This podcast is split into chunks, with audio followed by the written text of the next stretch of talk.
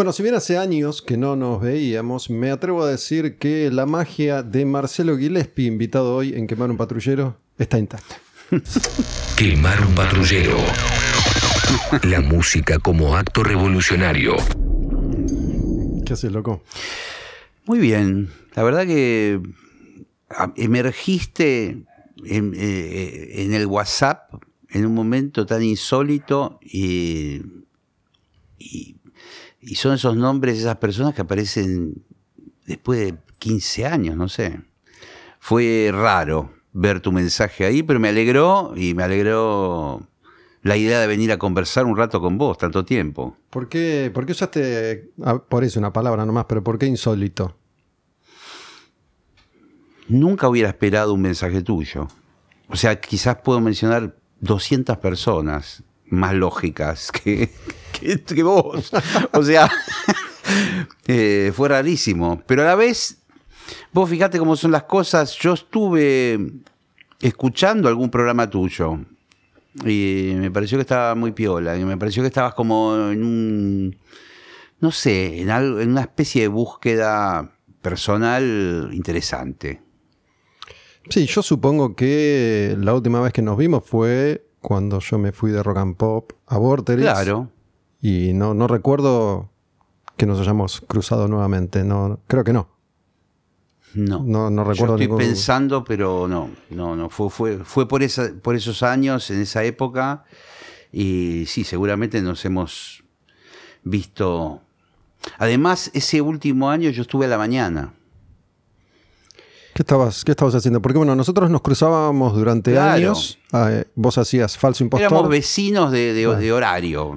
Estabas en, en rock and pop de 7 a 9, falso impostor, y yo hacía apagar la tele de 9 a 11 Claro. todas las noches. Pero igual estábamos como en estudios distintos, entonces era, éramos vecinos, pero a veces ni nos veíamos, porque vos armabas tus cosas en el otro estudio, eh, por ahí nosotros terminábamos el programa, vos ya habías comenzado, estabas en tu historia. Es un poco así, ¿viste? Bueno, es- eso a veces es divertido contarlo, si Sí. bien ya eso ha, cambiado. Había dos estudios y los programas se intercalaban. Entonces, en general, uno no se cruzaba con el otro, a no ser Claro, que claro. por ello me metiera en, en Sí. alguna canción al estudio a saludarte Sí. o algo así, pero en general no, no te cruzabas. No, no, no, no te cruzaba. Y además hay una circunstancia que, que es que cuando uno está terminando el programa, el que, el que va, va primero en esta historia, vos estás terminando el programa con una especie de euforia, de ya me saqué esto de encima. Generalmente el programa Falso Impostor, en el último segmento del programa tenía algún invitado. Y era todo un, un delirio final. Y vos estabas en todo lo contrario, seguramente. Estabas este, como viendo de qué iba a ir tu programa, organizando las cosas, viendo cómo arrancaban. Y, eh, y, y por otra parte, yo particularmente siempre odié los pases, famosos pases radiales. En esa época no existía el pase. No. Nosotros no, hacíamos No. pase. En toda A la veces- radio no se hacía Sí, pase. A veces lo hacía la negra conmigo, pero, pero, pero era algo más espontáneo. Más natural. Más natural. De, de- que ella quedaba arengada de su programa, o estaba a veces con Coco Silly, o con Rolón, o con Fernando Peña, y, y- y venían, y invadían mi estudio, literalmente, a lo grito, quilombo, y bueno, por ahí estábamos ahí unos minutos delirando hasta encontrar eh, el rumbo. Ahora que, que lo escucho así, la verdad es que hace mucho tiempo que no lo pienso en esos términos. Qué, qué equipo, ¿no? Qué equipo Sí. todo junto ahí reunido al mismo tiempo durante tantos años en, en Rock and Pop. Sí. No estoy diciendo nada mágico, es una obviedad, pero como, como ha quedado atrás en el tiempo, a veces me olvido de ese detalle, ¿no? Sí, que, sí. que de pronto cuatro, cinco, seis figuras de ese nivel se crucen en un estudio. Sí, sí. Está- estaba buena la, la programación. Mm, eh, no sé si la programación, pero estaba bien el, por ahí el casting de, de personajes que conformábamos la radio. Me, me parece que por ahí estaba bien. Ahí por ahí hay que ponerle un, un punto a Kike Prosen. Este, Hace poco estuvo Kika acá. Ah, sí, mira. Sí, y bueno, eh, hemos, todos hemos destacado su, su calidad a la hora de, de tratar con, con ese tipo de seres humanos en ese tipo de circunstancias, bajo algo que yo durante mucho tiempo di por sentado, que era que ese monstruo funcionaba solo, sin estar enterado de casi nada de lo que sucedía más allá de lo que a mí me tocaba. Sí, yo también tuve esa sensación, ¿sabes? Y, particularmente viéndolo aquí que Pros en, acción. Yo decía, claro, este se caga de risa si esta radio funciona sola. Lo mismo que vos. Eh, nada, él evidentemente tenía un talento para surfear en todas las circunstancias, muchas de ellas de alta tensión. Viste, toda esa cosa de manicomio que también tenía la radio en un punto, eh, en relación a todos no- nosotros, digamos, cada uno con sus mambos, sus cosas raras, y, y de alguna forma, y siempre Quique estaba ahí con unas pastillitas, con unos caramelitos, con un muñequito. eh, y Sí, parecía desa- que... desarrolló un don espectacular, Sí. ¿no? yo, yo se lo dije, se lo he comentado a mucha gente. Quique tenía como esa particularidad y en general casi siempre el que iba a hablar con él estaba disconforme por algo. Se iba a quejar de algo, ¿no? Sí. A pedir más plata, a pedir un mejor horario. Porque si no, no ibas a hablar con el director de la radio. Tenés razón, sí, era, era, si en épocas de, de- de- de vacas flacas se entraba en esa oficina, ¿no? Cuando había alguna queja puntual, que dicho sea de paso, hubo un momento que había, había quejas y había muy, mucho, muchas internas, muchos bolonquis en la radio, y a veces eh, yo me estaba ahí y, y él, igual, vamos a, a seguir hablando unos minutos de él bien. Era un tipo muy piola manejando la psicología humana. Porque tampoco era que salía X personaje y yo me sentaba y decía, no es este boludo lo que vino, No. que me dijo. Y era como que se reseteaba ahí la situación y, y- y arrancaba con, con el personaje en cuestión, ¿viste? Con, con el nuevo, con el que se sentaba. Además, yo me quedaba con la sensación que me consideraba, ¿no? No es que por ahí entraba yo detrás de Bernasi o de Mario y sentía que yo era un don nadie. Sí, sí, sí, es cierto. ¿Qué me venís a joder? Mirá, acabo de hablar con Mario, ¿qué, qué querés? Sí, nunca, sí. nunca nos hizo, creo yo, sentir, Sí, sí, es sentir eso.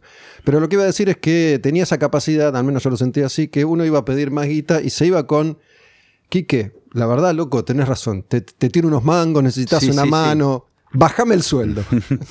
Bueno, pero que había un trato humano y además, viste esa mirada de él, viste, no era un tipo que se hacía- eh, de hecho, todos entramos a su oficina eh, eh, como Pancho por nuestra casa, digamos, no, no había que sortear que te diera un turno, un horario, eh, toda una burocracia.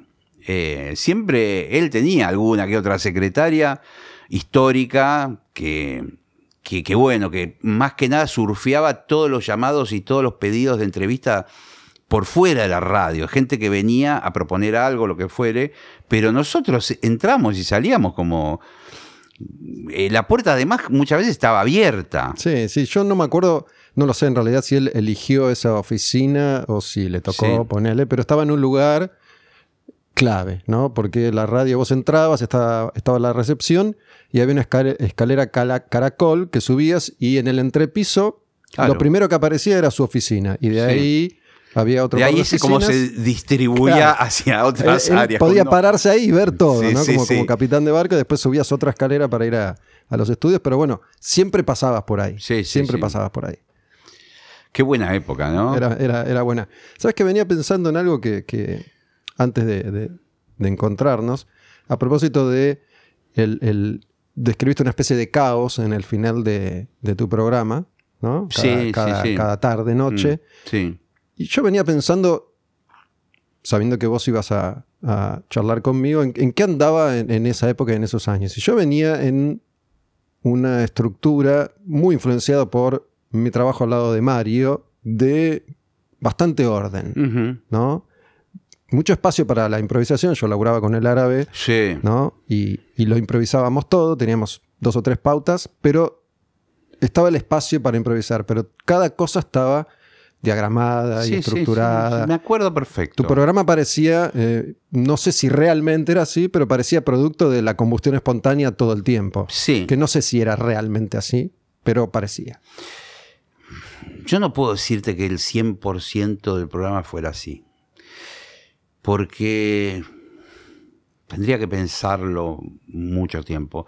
Teníamos, por supuesto, pautados invitados, tal día va a venir fulano, mengano. Había determinados participantes del programa que venían un día y otro no. Eh, entonces, digamos, ese sería el orden te querés matar. Porque mirá lo que te estoy diciendo, cosas muy groseras, de tipo, mañana viene Pedro Aznar. Es que eh, igual me, estoy dando cuenta y pensándolo ahora que, que, esto que por ahí parecía simple cuando hablábamos de que manejar la radio, por ahí puede parecer simple hacer un programa de radio y realmente no lo es. Digo, vos tenés que tener talento para poder manejar dos horas, tres horas todos los días. Sí. Simplemente sabiendo que al arrancar decía sola y venían dos invitados y había un columnista, ¿no? Sí, sí, sí. Después lo que pasaba ahí, uno tenía que unirlo y tenía que. Tenés que unirlo, tenés que dirigir esa orquesta, tenés que ir viendo que esto mm, es más bien intuitivo, en el caso mío, los tiempos. Eh, pero esos tiempos, además, como bien decías vos antes, eh, eran flexibles. O sea, yo iba viendo el tono del programa, ¿viste? ¿Qué sé yo? No es lo mismo el programa eh, un día que otro, no es lo mismo hacer radio un día que otro, no, no, es lo mismo un día frío que un día que hace calor, no es lo mismo un día que se haga una tormenta, un día que se muere alguien trascendental o que hay una noticia de alto impacto mediático, no es lo mismo que, que otro día que no pasa nada. Eh, hay como cosas que van marcando hacia dónde va el programa y que son un poco intangibles, si se quiere. Y, lo mismo con los columnistas. Hay días que están que piden pista porque están cargados de información o porque tienen algo que es muy interesante y otros días que medio hacen la plancha y vos vas medio viendo de este hoy me va a dar o no me va a dar. Eh, Se me ocurre que, el, no es lo mismo más importante de todos es justamente haber tenido la libertad para surfear esas olas como a uno le parecía y era la magia de rock and pop y creo que esa fue siempre la magia de rock and pop. Eso fue genial, viste, eh, eso fue genial y, tiene total coherencia con lo que venimos hablando. Eh, a mí me ha tocado trabajar en otras radios, eh, pero lo que me pasó con Quique Prosen de decir, bueno, vos andá y hacé tu programa como seas vos, como es tu estilo, como con tu impronta, lo que vos, con, tu cadencia al hablar gangoso, como sos, ¿viste? no sé, andá y hacé un programa. No me dijo, yo quiero o la radio necesita tal cosa, tal otra, para tal segmento, porque queremos que los jóvenes de 20 a 22 años. No, nunca, jamás eh, hacé lo tuyo y si te pegás un palo contra la pared. Después vemos. Claro, el año que viene no seguís. que igual rara vez sucedía. Sí, rara vez, sí. sí. Sabes que, mira, eh, no sé si es curioso o no, pero em, yo hace siglos que no escucho radio. Desde esa época ya no escuchaba radio, ¿no? Para mí perdió mucho la magia estar ahí adentro tanto tiempo. Y mm, no escuchaba radio, mucho menos ahora en los últimos años. Pero resulta que en, mi auto no funciona el aspecto musical del auto. Entonces me había comprado un, parlantito Bluetooth para escuchar música en el auto. Sí.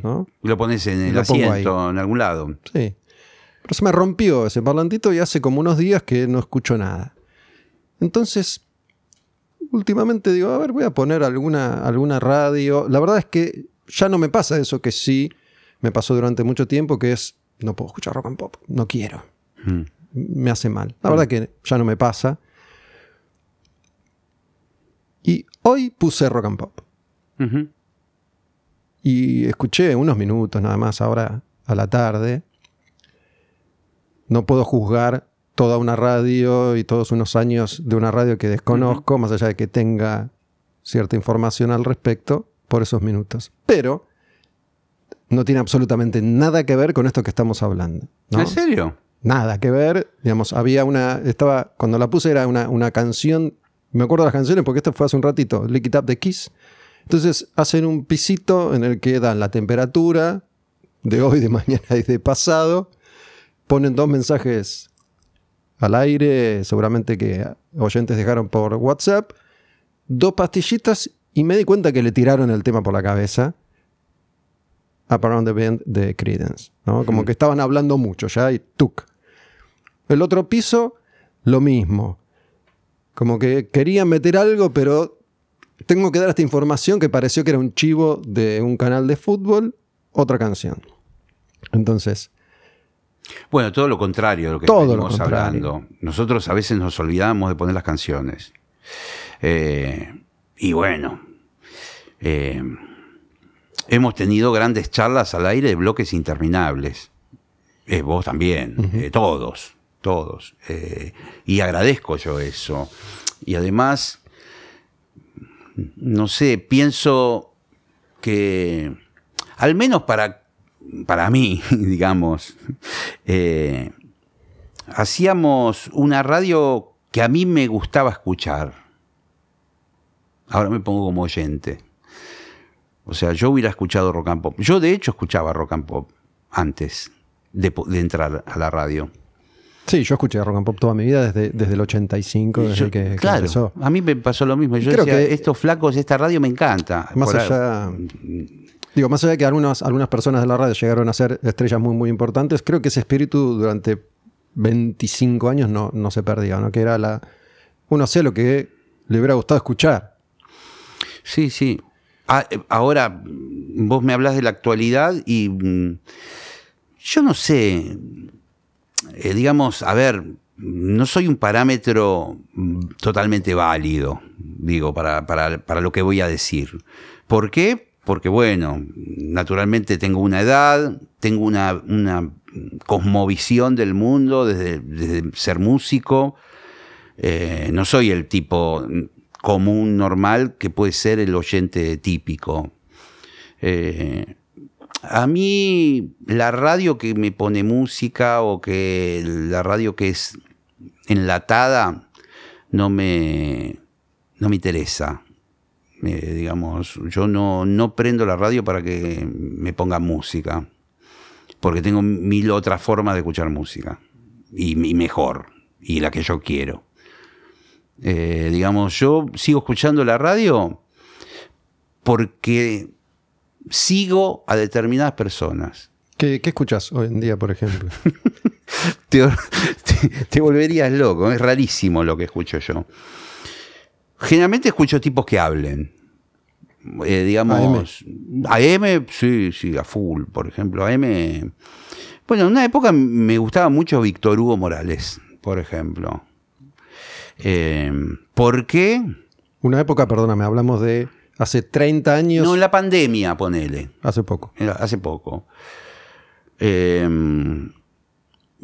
me gusta escuchar, qué sé yo, alguna radio informativa, sí, pero con alguien que, que diga cosas, eh, que, que editorialice, y aunque se equivoque, ¿eh? O sea, no, no, no pretendo que el tipo sea un gurú para mí. Quiero que se equivoque, no me interesa eso. Y tampoco va a ser que yo cambie ese, ese programa. Porque no, no me interesa, porque las personas se equivocan. Porque tiene que ser así. Y si muestran sus lados eh, vulnerables o las partes que. Está perfecto también, digamos. Por eso me gustó el programa que escuché tuyo, donde vos hablabas desde un lugar eh, muy a, corazón abierto, ¿viste? Eh, cero pose de, de locutor, de conductor de radio. Como contando tu experiencia, a mí me pasó esto, así, así, de esta manera. Es así, es como me pasó. Vos Punto. hablas de, de- sí, de este episodio que se llama Roll the Bones, que fue para mí un, un- un antes y un después. Sí. ¿no? Ahí donde cuento mi, mi experiencia de, de los últimos años. Sí, ahí me enteré que tenías un programa. Eh, porque apareció Esto, el podcast, decís. el podcast, claro. Ahí apareció, que para mí es un programa, qué Sí, sé sí, yo, sí. ¿no? No sé. eh, Es lo mismo, pero. Es lo mismo, Se, este- se distribuye de otra manera, pero es lo mismo. claro. En este lo- caso, por lo menos. Si, si, si estuviera saliendo esto en vivo en La Mega, sería un programa, Ujú. programa de entrevistas. Eh, volviendo al tema, escucho gente que habla. eh, me gusta a veces la trasnoche, eh, estar deambulando, haciendo zapping. FM escucho poca, poca, porque no, mm, no sé, como que todos los artilugios de efectos de sonido, separador, separadores eh, y todas esas cositas, a mí no, mucho no me, no me suman, ¿viste? A mí no, yo no digo, wow, qué buen programa, porque está. Ahora, sí, la temperatura. Eh, informamos lo que pasa en la calle. Todo eso es todo cartón pintado para mí. No me. Me altera. Eh, yo prefiero un tipo que me hable de algo.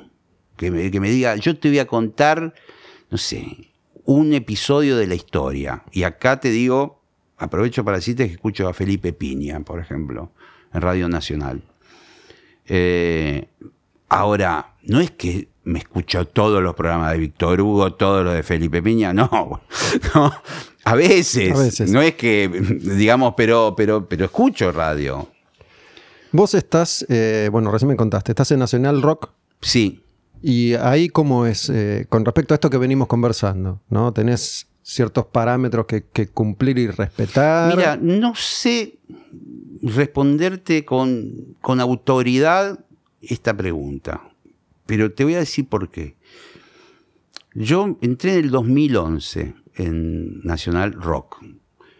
Eh, pasaron varios tornados y vos quedaste. políticos, ¿sí? de distintos directores de la radio, con distintos gobiernos. Yo quedé. Pero quedé en una instancia que soy como el viejo hippie, como también quedó quizás Alfredo Rosso. Pero no Eh, sos de planta vos. no, yo facturo hace 11 años. Como el tipo que viene y trae el bidón de agua para que del pasillo. Eh, Explico esto porque me parece que no es un detalle menor. Nacional Rock, en este caso Nacional, es un medio público estatal que responde a los vaivenes de la realidad política de cada momento. Sí. Entonces, en general, cuando cambia un partido político más que un gobierno, ¿no? Exacto, 2011 sí. estaba Cristina, en el 2015 ganó Macri. Macri. 2019 gana Alberto. Entonces hubo ahí una alternancia y eso suele significar que el director de Nacional cambia y barre con todo, menos con la planta. Planta son en general Planta, operadores, musicalizadores, recepcionistas, los que están en blanco, esos no cambian. Pero Sí, todos eso- los demás en general Exactamente. vuelan. Entonces que vos hayas quedado no es un detalle menor.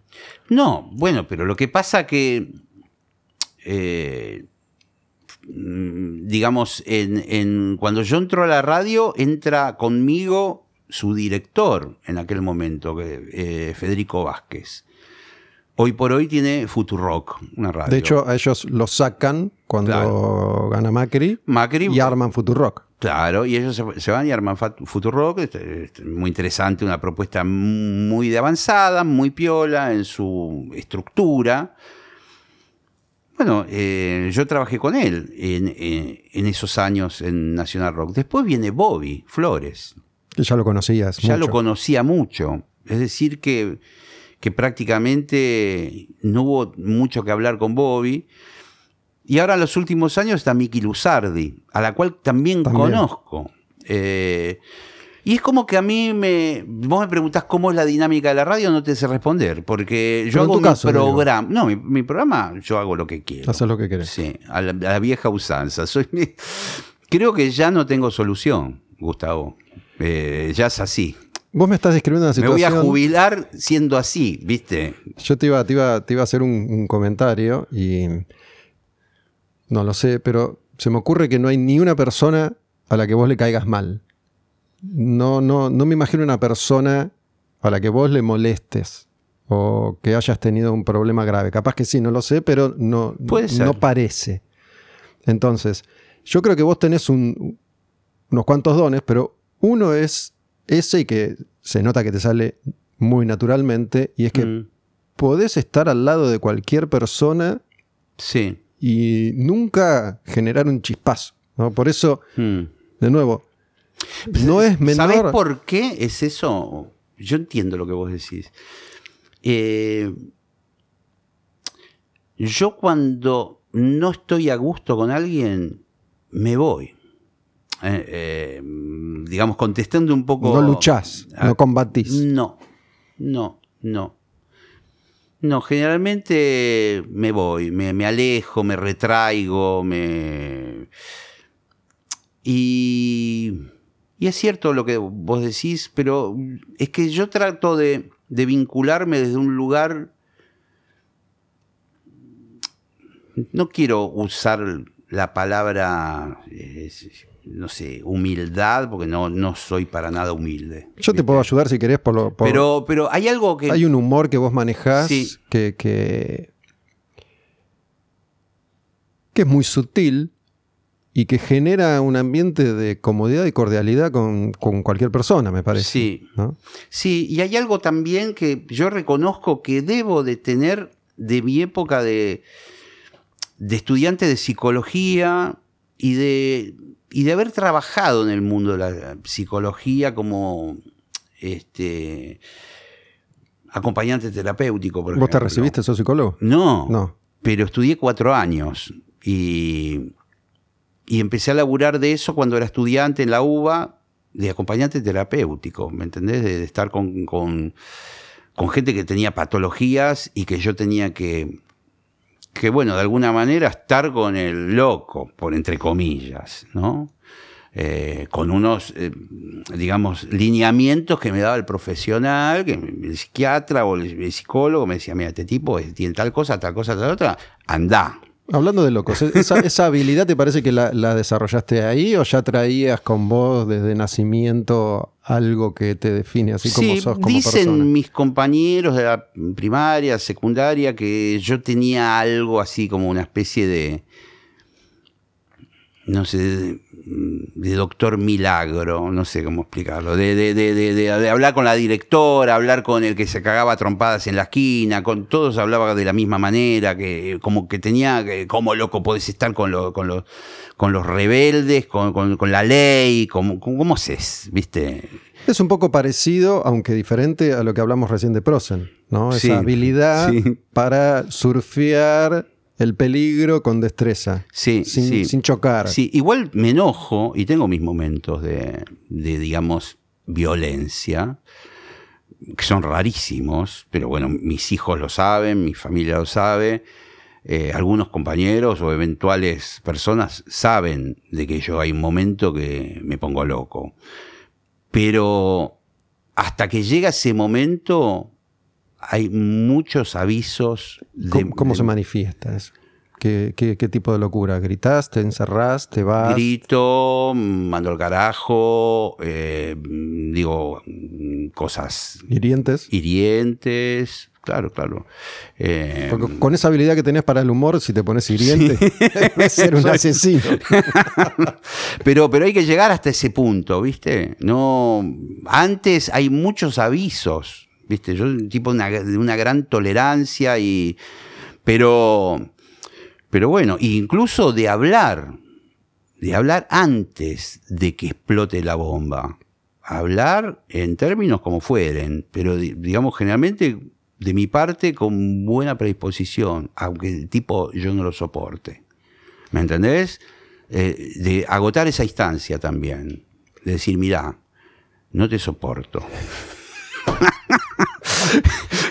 Llegaste a decirle así, no te soporto, Sí, pero, sí. pero digo, ¿era un Sí, no te soporto temporario porque estabas enojado o, loco? O, por, O mátela, no te soporto. o por tales actitudes, generalmente yo no soy de obrar mal. Pero, pero no puedo hacerlo extensivo a la gente que, que está conmigo, digamos, o que eventualmente está conmigo. Eh, entonces, eh, esas cosas a mí me sacan mucho, por ejemplo. Eh, y después hay algo que a mí me parece que también responde a tu, a tu pregunta, a tu observación, que es que yo no, a ver, en ningún orden compito con las personas. Y esto no sé si por ahí es muy confuso, pero por ahí si te lo explico un poco más lo vas a entender bien. Yo cuando entrevisto a alguien, a ver, eh, hablo en ningún momento yo me confundo de que yo puedo ser esa persona o que quién es mejor o quién es más poronga o no sé qué. Yo eso ¿Te no- refieres a la persona que estás entrevistando? a la que estoy entrevistando. Por eso a veces me llevo muy bien con los músicos, a pesar de ser músico, digamos, porque yo no los miro con, con ojos de músico, decir, lo que vos tocás no me gusta nada. Eh, y a partir de eso te voy a entrevistar. Seguís haciendo la mierda que haces, ¿me entendés? ¿Qué- no. qué hiciste la Que- última vez? Claro. No, no, no, de ninguna manera. Yo como trato de- como de ir a la persona y de que te- tratemos de elaborar pensamientos, ¿viste? ¿Sabes qué? No me quiero olvidar de esto solo como un detalle porque me olvidé de mencionarlo hablando con Quique y lo vengo pensando desde que estamos charlando nosotros hablando de él. Y es que él en su, en su escritorio tenía un cartelito que decía Dios, Sí, sí, sí, sí. ¿no? que, que era, un, era un detalle particular, Muy gracioso. Gracioso. Sí. pero que dentro de ese contexto cumplía una especie de función similar a la de un Dios que tiene poder. Sí, que la última palabra en la radio la tenía él. Claro.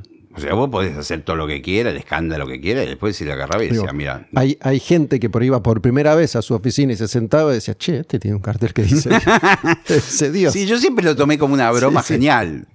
Este, pero. No, no, en ese sentido, yo. Ese cartel no estaría en tu mesa. No, no, de Nunca. ninguna manera, no, no. no. Y, a- y aparte, tampoco, digamos, mis propios gustos musicales, que los tengo, y si querés hablamos de eso, eh, no interfieren con, con una conversación que yo, yo puedo tener una conversación con cualquier persona, pero con cualquier persona, y, y- y hacerla incluso también en la radio. Eh, digo, y no, no, no lo digo, me interesan cosas de, de cualquier... Yo cuando viajo en taxi, les dejo la cabeza así a los taxistas, al revés que de Al lo que pasa siempre, porque los vuelvo locos preguntándole cosas. Eh, y me interesa lo que me cuentan. Bueno, a mí me pasa eso, pero me pasa en determinados contextos. En este contexto, estoy de acuerdo o comparto esto que vos decís. Si se siente un taxista, me interesa muchísimo. No me pasa si viajo en un taxi, no, no, no me da ahí para, Sí, sí, me, puedo imaginar el Gustavo Olmedo para establecer el vínculo. escuchando auriculares, ensimismado con un libro sentado atrás. No, no, yo, yo soy bastante sociable en ese sentido y, y, y, entre comillas respeto a todo el mundo. Eh, a menos que se metan directamente conmigo, eh, de una forma grosera, violenta o lo que fuere. Pero digo, mm, gente que piensa distinto, fantástico, hablemos de política, todo lo que quieran. Eh, digamos, yo mm, de ninguna manera voy a decir a este tipo lo quiero matar. Porque, porque votó a Del Caño. ¿Qué, me- qué me- qué me Sí. importa? O sea, digo, es, es una cuestión de él también. Es que bueno, me, me gustaría preguntarte algunas cosas de música y de tu vida en particular, pero quiero cerrar un poco esto que, que venimos llevando hasta un lugar que me interesa y que más o menos ya eh, soslayadamente sugeriste, y es tu vínculo no solo con las personas, sino con los músicos, y no con cualquier músico, sino con unos señores jodidos, al menos Mm. hacia el afuera, Sí. con quienes no conocen a Da Funkio, Mm. no conocen a Moyo, a Arnedo Mm. O a Luca Prodan en su momento, o a Petinato. Digo, eh, hay, hay algo que yo desconocía de un mundo que después empecé a, a conocer mejor. Por ejemplo, yo te conocía a vos como. Músico. No, como Ah. Aníbal Hugo, Ah, ¿no? sí. Cuando no se sabía que, que Aníbal Hugo eras vos, músico, en Norsay, un programa de, de Sí. Bonadeo y Petinato Sí. a la medianoche en Teis Sports, ¿no? Yo fui oyente, oyente, yo miraba ese programa y lo miré mucho tiempo, así como también miré mucho tiempo a Fantino con, con Mar de Fondo.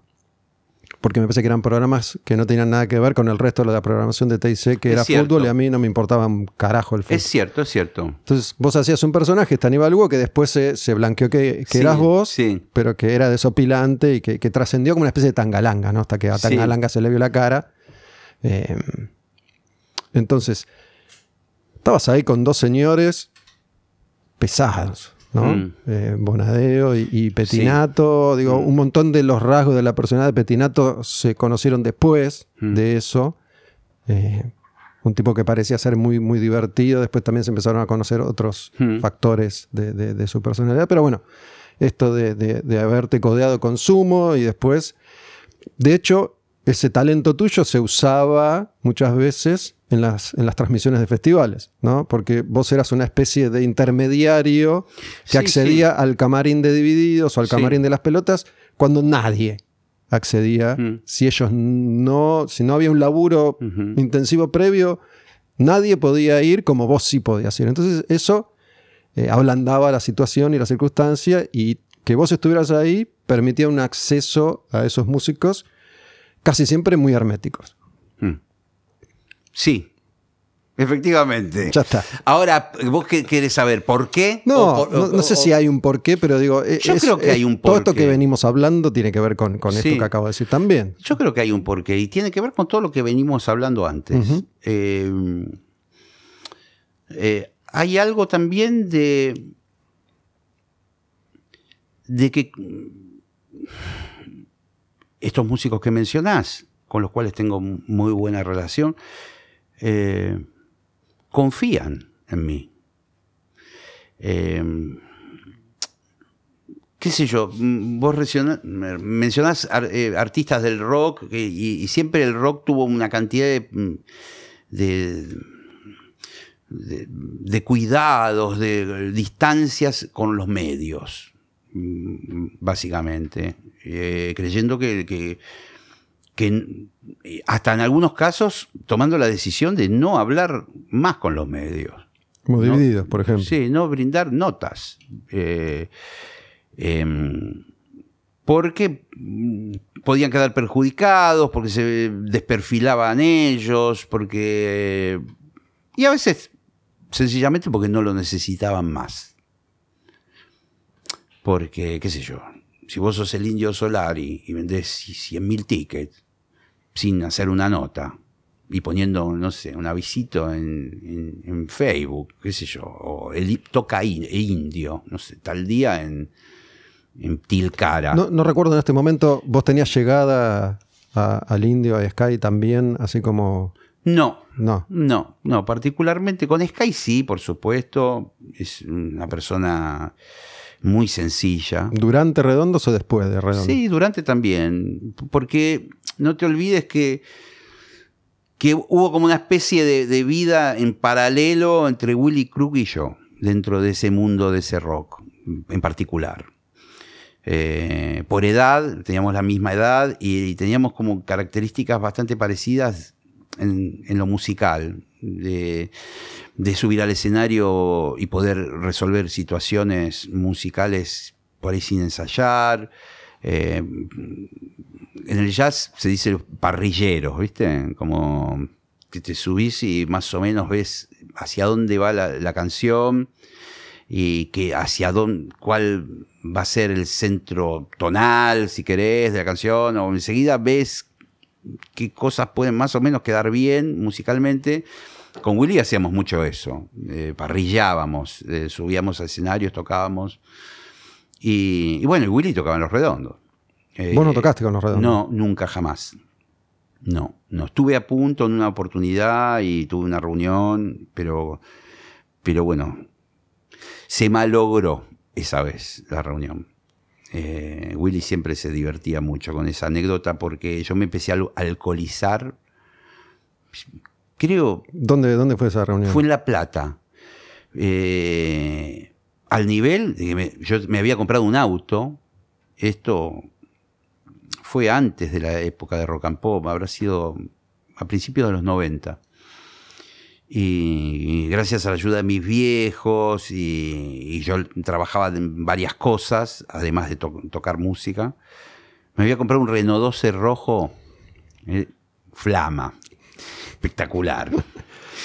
Bueno, eh, una de mis primeras incursiones fue ir a La Plata a, hablar con Poli, la negra Poli, Sky y no me acuerdo qué otros más estaban. No estaba el indio.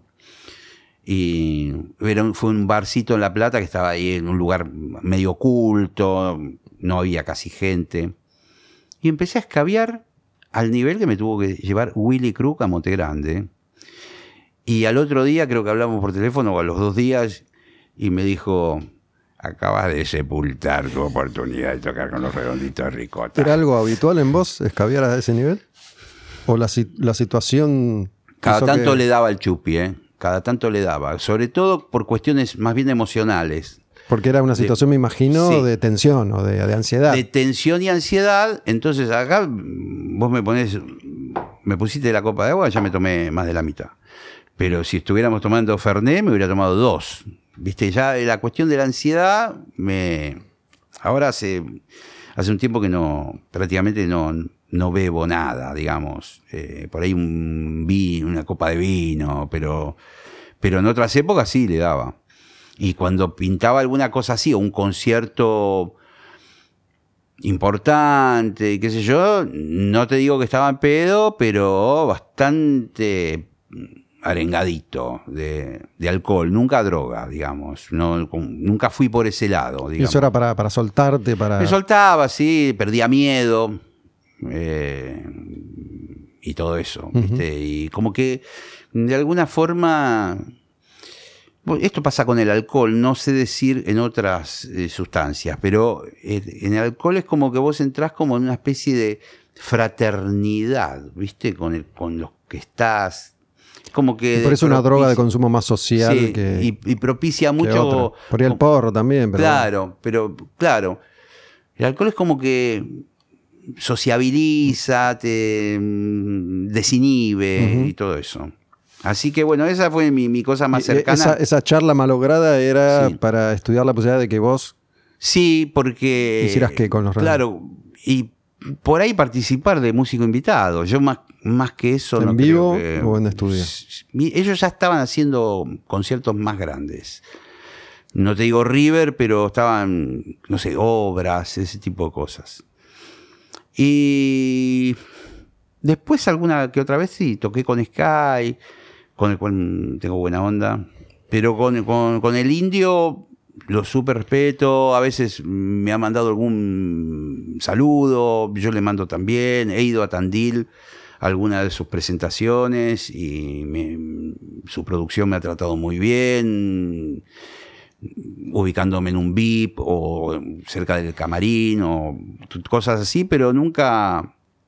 eh, Sí, no, sé qué, qué pensás vos. Siempre yo pensé lo siguiente y es que para mí hay una diferencia entre el indio, los redondos y las demás bandas.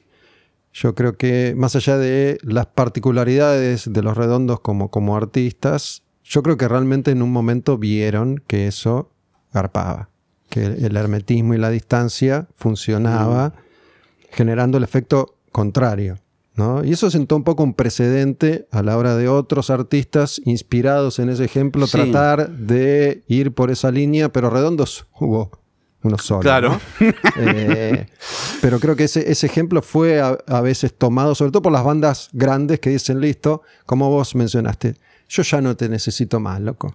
Eh, no hablo más con nadie, solo hablo con Pergolini porque me cae bien, Mm. o porque hablo solo con él, o, o con Gillespie porque es mi amigo, pero yo no doy más notas porque tampoco las, las necesito y creo que eh, se me ocurre a mí, es una conjetura de mi parte, que los piojos, Ciro, la renga, un poco tomaron ese ejemplo de, de los redondos. Sí, ¿no? sí, que funcionó. Que funcionó. Vamos a decirlo también, porque a veces el, el hecho de, promocionar un show o un disco te puede llevar a un camino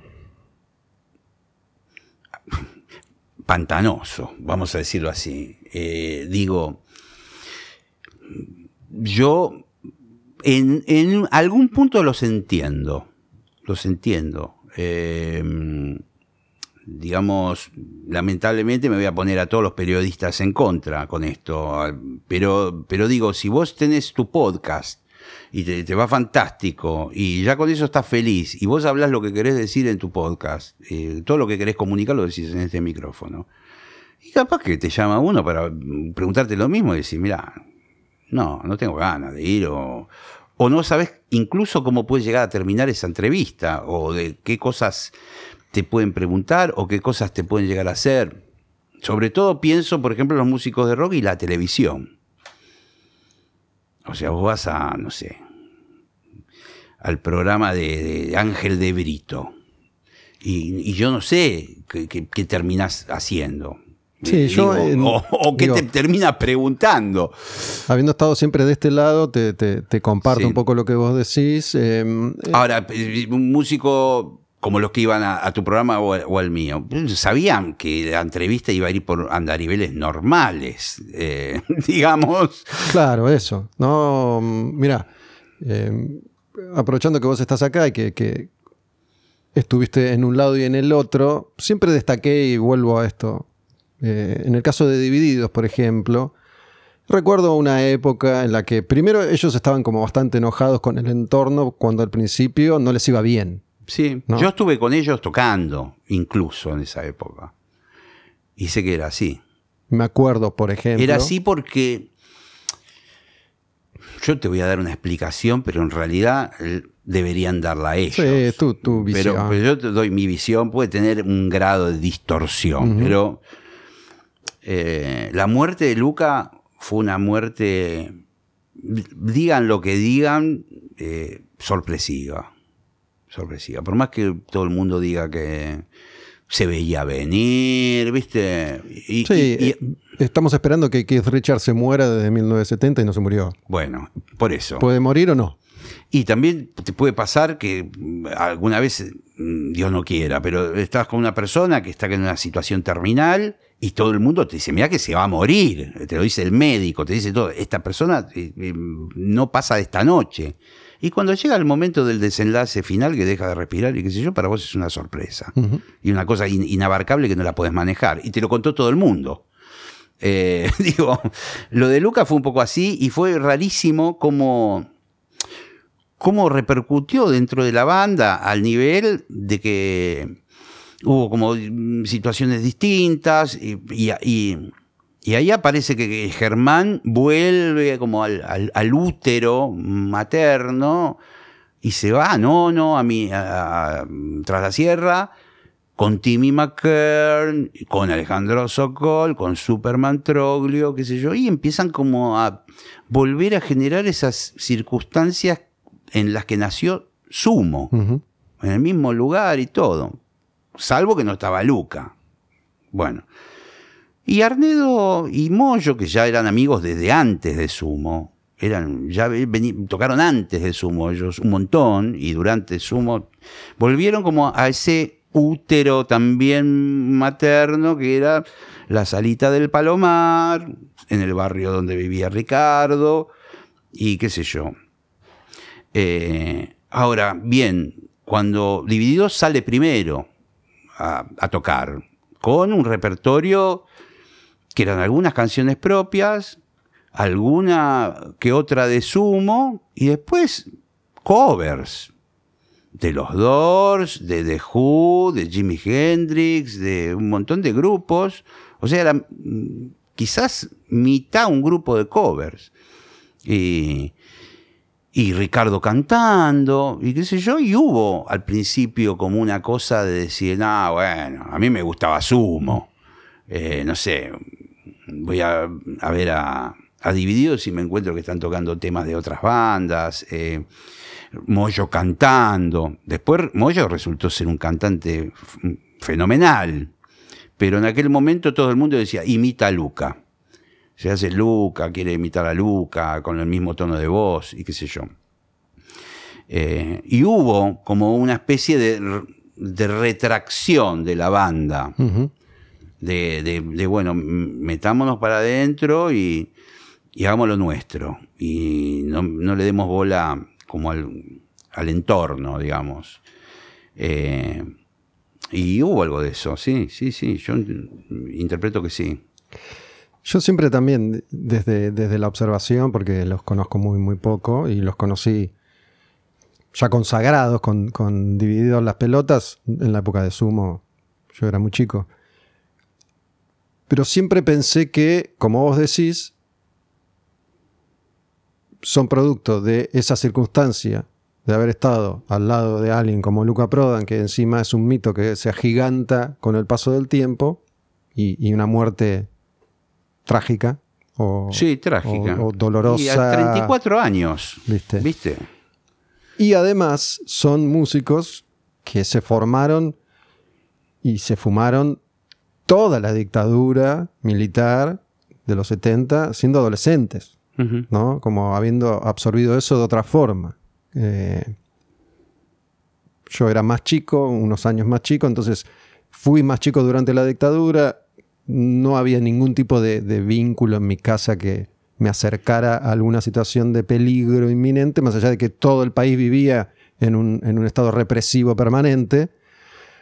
Pero siempre pensé, digo, bueno, con esas dos marcas eh, es lógico que sean tipos eh, que se muestran tan retraídos, pero que una vez que entiendo alguien logra trasponer esas barreras, se empiezan a ver eh, sus amabilidades y, sensibilidades. Tal cual, sí. De hecho, bueno, quizás mi hándicap era ese, que, que yo empecé a tocar con ellos cuando e, eran ellos dos solos y había una batería electrónica, digamos. después vendría Gustavo Collado. ¿Vos que metías trompeta ahí? Metía trompeta. Y aparte, una locura. Aparte tocaba yo los instrumentos de ellos. Pero yo soy zurdo, es decir, que me queda todo al revés. Yo me colgaba igual el bajo, pero me quedaba la primera cuerda más finita arriba, la gorda abajo. Eh, ¿Y tocabas el bajo para qué? ¿Para zapar o para Zapábamos todo el tiempo, todo el tiempo. Eh, dicho sea de paso, tengo muchas cintas porque además yo lo grababa en cassette cosa que ellos no hacían en ese momento, ¿no? Después hubo como una instancia donde empezaron a grabar y empezaron a surgir canciones de esas zapadas.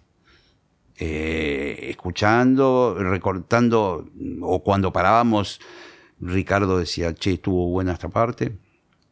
Yo estuve un, tiempo con ellos. Eh, cuando se fue Collado, más o menos a esa altura me, fui yo. Y ellos volvieron a estar los dos solos.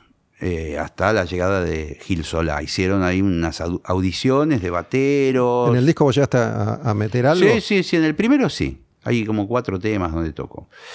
Eh, que fue toda una experiencia muy loca. Eh, grabando en Panda. ¿Sabes que el otro día estaba leyendo, porque grabé un podcast sobre los decadentes, sobre el primer disco de Los Decadentes y los demos que ellos hicieron en Panda. Ellos estaban, ahí, divididos, estaba al mismo tiempo grabando el primer disco. O sea que vos los habrás cruzado. Yo los vi a los decadentes. Eh, ellos estaban en un estudio que había atrás del grande, eh, que era más pequeño, y, hemos ido, seguramente, no sé si con Diego también, eh, al, al control, a escuchar la música de ellos y a conversar con ellos que eran un delirio, como te podés imaginar. Además, en ese momento no, no, los conocía nadie. Nadie, era su primer disco, sus primeros... Eh, era... Sí, yo los conozco desde ahí. Después toqué algunas veces con los decadentes. Pero... Pero bueno, esa época fue, fue rara y, y de alguna manera se pusieron muy a la defensiva quizás en el mm, sentido periodístico Mm, de la banda. Eh, no sé cómo estarán hoy, porque ellos cambiaron también. Eh, quizás siguen evitando las, entrevistas de una forma un poco más amable, más... Pero puede ser. Y hoy cambió todo igual, ¿no? La, dinámica es muy, muy diferente, pero sé que ellos siempre han tenido la, la deferencia, por lo menos, de ir a tus programas o, hablar con vos o con Mario, ¿no? Con Mario siempre, siempre hablaron. Em, en el caso de, las pelotas, yo, yo me acuerdo, yo le tenía, a mí me daba pánico a Funkio, ¿no? Me acuerdo... A mí también. Pero peor porque yo llegué a tenerlo al lado. Bueno, no eh, sé, digo. Porque Fungio aparece. Una, vez que lo conociste, ¿le tenías pánico o antes de conocerlo? No, ahora, Fungio es la persona más este, amorosa que podés encontrar. Lo que pasa es que tiene todo.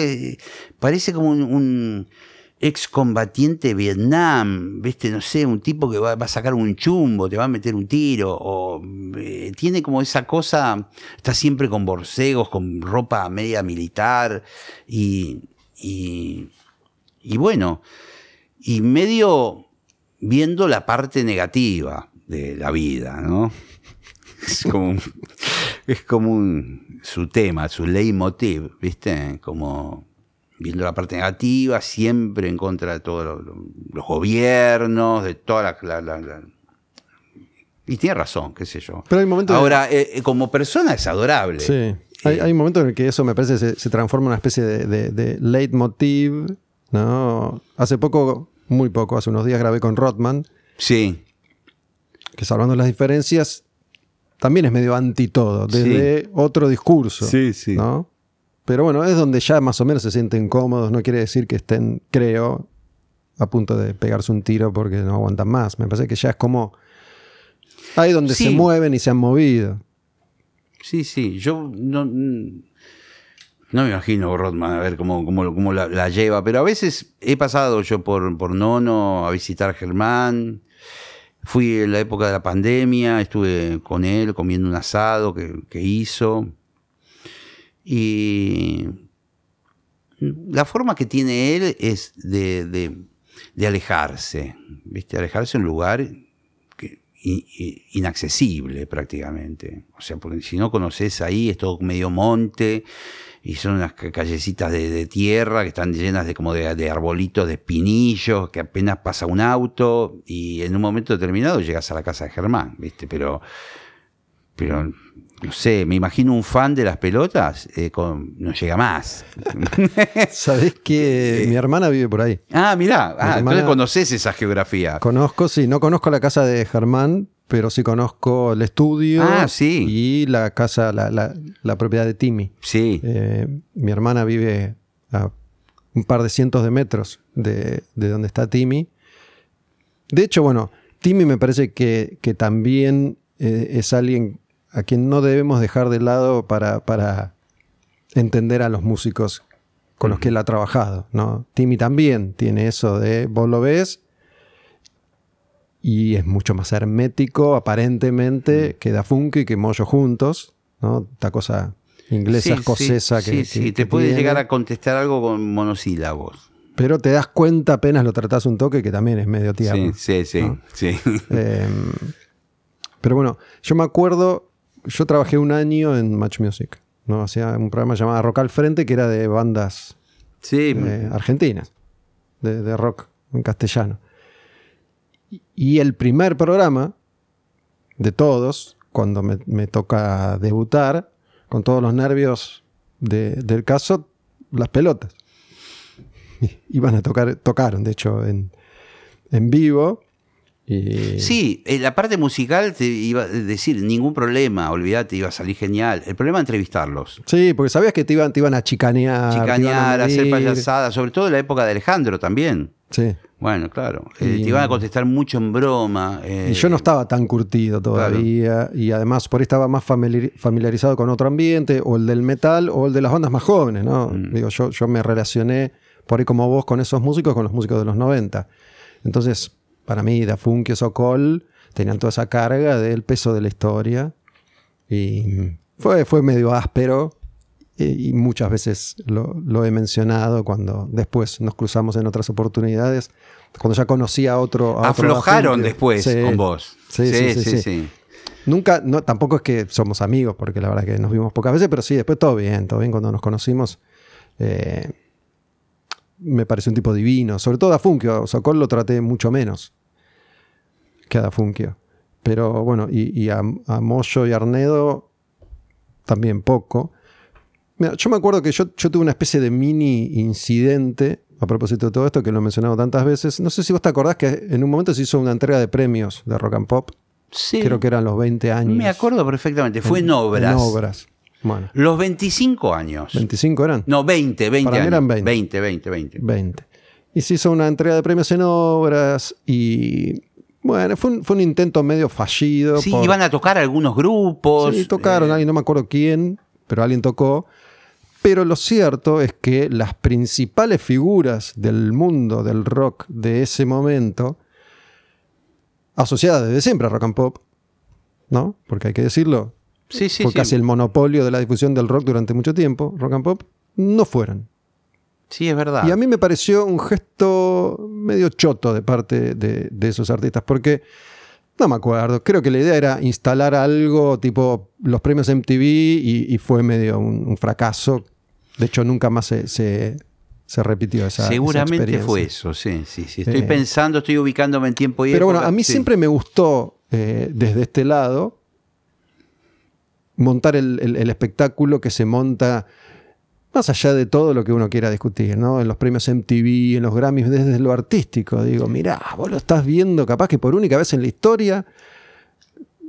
Lo que acá sería tener a- al indio, a Charlie, a Spinetta y a Sí, Da Soda- Funkio Soda Stereo, todo. tocando juntos, Sí. ¿no? Zapando o armando.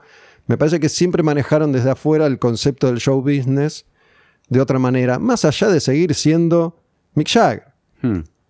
En cambio acá nunca supimos, creo, hacer eso y mi teoría incomprobable es que eso ha conspirado contra el desarrollo del medio. Digo, si la radio más importante del país hace una entrega de premios y la Renga no va, y los Piojos no van, y Divido no va, no tiene el mismo peso, Estoy de acuerdo con vos. ¿no? Entonces digo, loco, dale. Me acuerdo que lo dije al aire y Killing se calentó. Claro. Si esta radio no, siempre te dio lugar. Sí, sí, yo, yo coincido con vos en esto, ¿eh? Atención, porque... Porque no es Brito, ni- No, ni, y ni además- Lucho, ni, ni Lucho Avilés, ni no sé quién. No, y te van a dar un premio, y te van a dar un premio, aparte con lo, lo que vos decís de que fue la casa del rock, la rock and sí. pop. Eh, porque además muchos músicos venían a la radio a visitar. A, a visitar, no estaban ni siquiera en- en- en- invitados, y venían. De hecho, Y mira, me acuerdo una vez estaba Andrés Jiménez de Animal Sí. y Moyo pasó, no sé si está escuchando la radio, pasó, entró y se sentó. Sí, en- sí. en la o Tele. mismo traían demos a veces a los conductores en forma personal. venía, Este es el tema nuevo que estamos grabando. A ver, trata de pasarlo. Obviamente que siempre hubo, o por lo menos en algún momento hubo muy buena onda de parte de la radio para todos los músicos. Yo no sé si eso fue cambiando, qué sé yo. Pero, pero en un momento No, yo creo que no cambió hasta, No. hasta que, digo, se termina la radio tal y como la conocimos. Yo creo que no, no cambió. Claro. Eso. Mismo me acuerdo de, ¿cómo se llama? El Festival del Demo, no, no- no me acuerdo, el de Martínez, Marcelo. de Marcelo. Bueno, que todas las bandas tenían la mejor con él y con ese programa en particular que apoya- bombardeo del demo. El bombardeo del demo. Creo que existe todavía. Ah, mira vos. Creo. ¿O- ¿Con la conducción de él? Sí. Es uno de los, es uno de los sobrevivientes. Sí. De los dos. Él y de la puente. Me hiciste reír. Pero- ¿Y ahora quiénes están?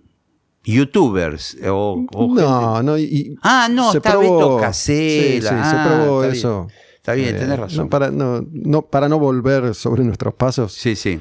No sé, que yo creo que no tiene, no tiene rumbo, pero por un montón de circunstancias también, ¿no? Eh, pero ¿cómo, cómo es que, que terminaste estudiando psicología? Digo, para mí, tu, Fue tu vida- natural para mí, Tu ¿eh? vida antes de esto que se conoce es un, es Sí. un misterio. Porque eh, vos por ahí... Vos sos de Monte Grande. Yo soy de Monte Grande y yo empecé a tocar la guitarra y empecé a... con una gran voracidad de, de, de arte. Y de- ¿Cuál es tu apellido? Rodríguez. Mis viejos, una joyería, relojería de Monte Grande tradicional, mi viejo relojero y mi mamá atendía. Y una familia típica de Monte Grande, de comerciantes. Eh, y yo, yo, empecé a tocar la, guitarra de, adolescente, mi hermano mayor también guitarrista. Eh, y empecé a meterme como en el mundo de la música cuando tenía 11 años, 12 años quizás. Eh, y después un día descubrí la trompeta, bueno, tuve la oportunidad de comprarme una trompeta usada. Y ya empecé con lecturas de, libros, de, de- de literatura, de lo que fuere, eh, de autores argentinos, de- internacionales, qué sé yo. Me empecé como a meter en una cosa media músico barra eh, intelectual, qué sé yo. Y cuando terminé la- la secundaria, se me ocurrió estudiar psicología, pero más que nada también por el tipo de materiales que yo iba a estudiar y que iba a leer. No, no tanto por el hecho de tener un consultorio con un diván. Eh, yo decía, ¿qué carrera piola? Esa, eh, sociología podría haber sido otra, filosofía otra. ¿Tenías algún sueño ya con, la música y llegar a algo con la música o, no necesariamente en ese momento? Bueno, yo, digamos, el sueño mío era a ver si podía en, un futuro poder trabajar de algo relacionado a estas cosas. Eh, digamos, mi sueño nunca fue triunfar hasta el día de hoy. Y creo que lo cumplí perfecto. no, no, de verdad, nunca, viste que hay gente que se para frente al espejo, hace que canta, no sé, eh, eh, o lo que fuere. No, no, lo mío, yo, es más, siempre creí que iba a terminar trabajando en un estudio de grabación, o sea, ser un tipo no conocido para el común de la gente y trabajar en, un área más técnica de la música que estar en un escenario. Eh, y bueno, y naturalmente empecé a estudiar psicología, pero a la vez iba dominando un poco más el instrumento, la trompeta en particular, y me daba cuenta que me invitaban mucho a tocar porque no había flacos de mi edad que tocaran la trompeta. Eh, tampoco había muchos saxofonistas, pero algunos, algunos había. ¿Pero eso dentro de, algo más asociado al jazz o, rock? Jazz y rock. Bueno, yo, eh, digamos, el jazz para mí empieza cuando em, yo tengo una trompeta. Ahí empieza para mí el jazz. ¿Qué edad tenés vos? 57. Lo pensé, porque voy a cumplir 58 dentro de un par de meses. Pero digo, me, acuerdo, no sé si qué, edad tenías vos, pero cuando, cuando acá pega esa cosa del jazz rock, ¿no? Que se ha puesto con Spinetta y Pedro Aznar. Yo tenía 15 años. O sea que coincide un poco. Coincide totalmente. Esa búsqueda. Esa búsqueda, y te digo que era una música que estuvo en un momento determinado muy cercana a todos. Eh, por estas vías que vos mencionás. Sí, me acuerdo. Los artistas, Pat, Pat eh, Metheny, John McLaughlin, Weather Report, Chick Corea.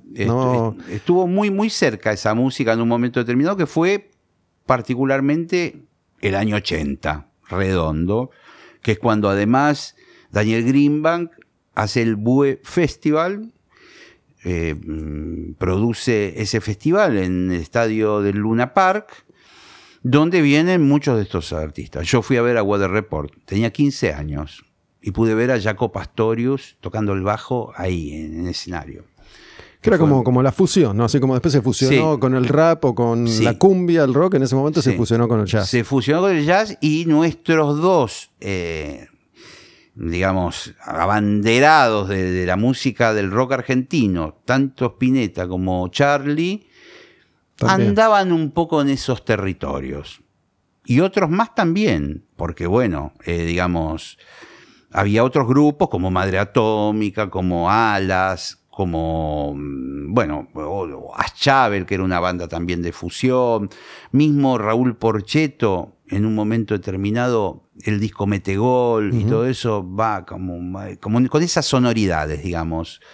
Eh, es decir, que fue algo, vos ponías, no sé, Badía, eh, que era un programa de 25 puntos de rating, sábado, Canal 13, y por ahí estaba tocando un, trío de jazz, así, y tocaban cuatro temas. O sea, los tipos estaban 25 minutos en Canal 13 con ese rating tocando jazz. Eh, de hecho, Badía siempre actuaba ahí la orquesta de Panchito Nolé, que era una big band, que tocaban jazz. Eh, bueno, y después todo este tipo de personajes que estamos mencionando. Eh, desde los rockeros al Mono Villegas, a los yaceros de la vieja guardia. Bueno, yo un poco me empapé de todo eso, pero había, inicialmente yo había arrancado con la viola, con la guitarra y, y venía con, de una tradición más de rock si se quiere, progresivo. Que también tuvo su, momento, incluso acá en Argentina. Emerson de Y una vez más, Spinetta y Charlie. También anduvieron por ahí. sí, que. Digo, a mí a veces me, me, asombra, ¿no? Yo tengo una idea, no sé si vos coincidís, que el, el, rock argentino de los 60, de los 70 y de los 80 estaba mucho más cerca de lo que sucedía afuera. Había como una contemporaneidad con respecto a lo que pasaba afuera, por un, un atraso de uno o dos años, Sí. si querés, que a partir de los 90. ¿no? Digo, yo siento que acá el, el rockero argentino, una vez que se acomoda, que entiende y que acepta, porque considero que somos muy conservadores, y que dice, bueno, dale, ya hace 15 años que había arrancado la movida en, en otro lugar. ¿no? En cambio, en ese momento, digo, Manal, Box Day, Cream y Manal. Son y contemporáneos. Day, Purple y Pescado, Son contemporáneos. Color Humano y Black Sabbath, sí. Box Day y Black Sabbath, son contemporáneos. Casi te diría, vos decís cuando a veces pensás que Almendra se separa en el año 70. Los Beatles se separan en el año 70. Claro. Iban en paralelo. o Pero sea, además es- no es que después de 10 años apareció una banda, eh, digo, eh, pas- pasaba todo casi en, Sí, en sí, sí. simultáneo. Es cierto. Además, est- esto, digo, son los dos más famosos, ¿no? Porque además había un montón de músicos que, que de hecho tocaron con ellos, que no son tan conocidos, pero que estuvieron ahí a la par de ellos. Pero en, en- en- en un año- de un año a otro, de dos años a otro, digo, Charlie de Sui Generis a Girán no pasaron muchos años, ¿no? Y en el medio la máquina de hacer pájaros y lo mismo. Almendra, pescado, invisible y todo lo que hizo después Sí. Spinetta. Digo, en 10 años, esos dos tipos hicieron. Todo. Todo. Todo. Todo. Todo. Es una locura. Men- menos música punk, todo. sí, sí, sí, no, impresionante. Bueno, a mí me tocó vivir un poco esa, esa, esa etapa y, y como, como un, un flaco, un pibe, yo que, que tenía voracidad, curiosidad por, por la música, por, por, por aprender determinadas cosas, por ampliar un poco mi, mi- mi universo musical. Entonces, viste, una esponja que, que absorbía todo. ¿Cómo yo termino después laburando en los medios? Es mm, insólito. ¿no? Lo de, lo de No Aníbal sé. Hugo fue tu inicio ahí, ¿no? Hubo cosas No, antes. no, no, porque en realidad yo empiezo a hacer radio con, con dos amigos de Monte Grande en una FM local, como la mayoría de nosotros, lo que se usaba en ese momento, alquilar un espacio y qué sé yo. Pero bueno, yo me encargaba de, más bien de hablar de música y, los otros dos de otras cosas. eh, y bastante teñido de esto que te digo yo. Para mí música era estas pocas cosas que te digo, nada más ni nada menos. Pero bueno. eh, y a su vez empiezo a escribir cuentos, poemas, eh, boludeces de todo tipo. Pero escribir en situación con máquina de escribir, qué sé yo. Yo no sabía para dónde iba a terminar. Lo de los medios aparece a partir de, que se arma como una especie de simbiosis mía con Petinato en ese momento. Supongo que es. Petinato quien te lleva a TIC, se me ocurre. Claro. ¿No? No, no solo eso, sino que nosotros arrancamos muchos años antes. eh, porque Sumo termina en el 87 y ya a esa altura nos, nosotros teníamos una relación muy buena con Petty. A pesar de la diferencia de edad. Mía con todos. Porque yo era como 10 años más chico que ellos estos muchachos que estamos hablando andan por los 60 y largos. Sí, están cerca de los 70, sí. Están hechos No. unos pibes todos. No sé si cerca de los 70, pero 66, 67, eh, y yo tengo 57, Claro. eh, digamos. Y en ese momento eh, yo era como el, el pibe, el, el pibe que tocaba la trompeta y qué sé yo, y, y- y cuando mm, con Petty pegamos una onda que pasaba también por estas cuestiones de escribir, eh, mm, y Petty medio se empieza a meter en el mundo de la televisión, Canal 7, con unos programas rarísimos en la medianoche, en la trasnoche. Yo no sé si vos lo recordás, por ahí Sí. era muy chico. Sí, sí, sí, me acuerdo. Desconozco, pero se me ocurre que a diferencia tuya, de nuevo, me parece que esto que vos dijiste hace un ratito, que te propusiste no triunfar nunca y lo lograste, Sí. creo que es un poco también lo que, lo que te ha servido para, para codearte de esa forma con, con toda esta gente que venimos mencionando, ¿no? Eh, no ser, entre comillas, una amenaza para, Nunca, para ellos. jamás. ¿no? Jamás. Nunca me lo vi desde ese punto de vista. Eh, ni en la música, ni en los medios, ni nada. Como tipo, le tengo que ganar a este tipo porque mm, nunca, porque me parece que, que- que es una premisa que además es cerrada. Digamos, nadie le gana a nadie. Eh, y nunca entendí la gente que, que veía en esos términos nuestro laburo, digamos. Pero bueno, al margen, y tratando de hacerla corta, porque no sé hace cuánto que estamos hablando, pero en un momento determinado Petty dice, ayúdame con, eh, eh, con los libretos, con guiones, ¿viste? Bueno, eh, porque él ya tenía un programa que abría con un monólogo y tenía, contaba chistes y cosas de actualidad, satirizaba con las noticias de actualidad. Bueno, ese trabajo lo hice durante un tiempo. Después viene otra oportunidad que fue muy buena, laboral para mí, pero como músico, que fue eh, un programa que era de karaoke en la televisión, que se llamaba Mirá quién canta. Mm, Conducía Petty en una plaza.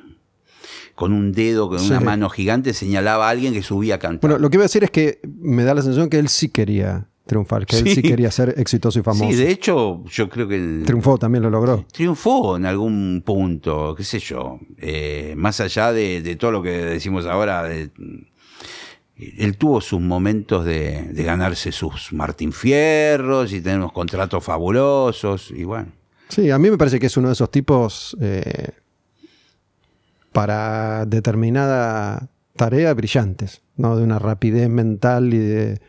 Me, me parece que es tipo, no sé, si querés como, como casero, como Pipo Chipolati, ¿no? Que tienen como una repentización diferente, Sí, ¿no? es Una, una velocidad mental que es Es distinta. cierto, es cierto, es cierto, es un cierto. código que es otro. Es cierto. Eh, igual a mí Petty me gustaba mucho en épocas del expreso imaginario. Eh, me gustaba, mm, bueno, mm, también por una comunión que había en los grupos que a él le gustaban y los que me gustaban a mí, digamos. O Que sea, era una revista que existió con Rosso y con Sí, Clayman. con Clayman. ¿no? Como, estaba, estaba a pelo, que era como la versión masiva y careta, y Expreso Imaginario era para Claro, pon- ponían, no sé, a Frank Zappa en la tapa. la- o- la intelectualidad Sí, sí, en el rock. Sí, sí, sí. y, y otros Y- y- pensadores más, más Claro, y Petty llegó a ser el director de esa revista, nada más ni nada menos, ¿viste? Pero, digamos, ese petinato a mí me, deslumbraba, el petinato melómano, que mm, tenía un montón de discos en la casa, que hablábamos horas de música con él, escuchábamos cosas rarísimas que, que él, tenía imposibles de, conseguir, ¿viste? De free jazz, no sé, cos- cosas imposibles. Eh, toda esa parte fue alucinante. No, no mencionamos a alguien, y antes de, de- de cerrar me gustaría hacerlo. Me dijiste que seguís laburando con, con Dolina, ¿no? Sí, estoy entrando como en la temporada 15, porque empecé en el 2008. A quien no conozco, Sí. jamás en mi vida lo, lo he visto, lo he escuchado muy, muy, muy poco, pero bueno, es uno de los más grandes de la historia Sí. de la radio en la Argentina, entre otras cosas. Parece ser, no tengo idea, eh, un tipo que debe tener lo suyo también, ¿no? Ujú. que, que hay, hay que, me imagino hay que saber estar al lado de Sí, Dolina sí, tanto tiempo. Sí. Un tipo muy grande ya, ¿qué edad tiene? No sabemos. Pero No, sabe- no sabemos, pero entre 70 y 80, vamos, Claro. esto lo, lo sabe todo el mundo, pero no, eh, no hay una precisión Pero como con algunas figuras de la vieja guardia, no hay una precisión sí, sí. del año. viene Mirta, Claro, claro, ¿viste? No, no, pero igual, igual bueno, este, eh, yo lo, lo- lo- O sea, es un tipo que tiene esa edad, pero igual juega la pelota todos los martes. Ah, Una locura. ¿En serio? Sí, juega al fútbol. Yo no me animaría a jugar al Yo fútbol no- ahora. ahora. no me animo. ni me, da, loco. me da terror. Se me acerca uno y digo, pará, pará, me vas a quebrar, boludo. Eh, Pero digo, todo, esto que venimos hablando, entre otras cosas, ¿no? Digo, son, son debates que a, a veces me parece que son inconducentes de por qué esto no tiene espacio hoy. No, digo, hablamos de Dolina. Hace un tipo que hace 80 años que es una bestia en la radio, ¿no? Hablamos de, de Badía, que hizo lo que se supone que no hay que hacer nunca, Nunca. en televisión. Nunca. Nunca. invites a un montón de músicos a tocar mucho, en vivo, Claro, de bueno, verdad. sí, exacto. Sí, sí. Entonces fue único, porque fue el único que lo pudo hacer, el único que le permitieron hacerlo, y fue un golazo. Rock and Pop es otro ejemplo. ¿no? De, hoy cualquiera que te pone un manual de la red es eso que, que hicimos no es lo que hay que hacer, nunca, nunca. Eh, es una anécdota, ¿no? Pero, es la batalla que, vale la pena tener. Sí, sí, obvio. Digo, yo estoy haciendo eh, esto porque eh, es, esa batalla. Es la batalla que hay que tener. Esa es la que hay que ganar. la que nadie cree y la que nadie da dos mangos por eso. Poder estar haciendo esto hoy, la verdad que para mí es, un placer enorme. Y, siento que va un poco en, esa línea, ¿no? Hablando de las diferencias, porque entiendo que, digo, mencionaste a Víctor Hugo. Eh, antes había como una cosa de, una preparación intelectual diferente, no digo que mejor ni peor, pero diferente, ¿no? Que estabas con tipos que hablan de una manera, que tienen un conocimiento eh, de determinadas cuestiones, en este caso ligadas al arte, si querés. Eh, muy diferente al de la mayoría. Y Dolina es otro caso. Sí, sí, sí, sí. El nivel cultural de Dolina es abrumador.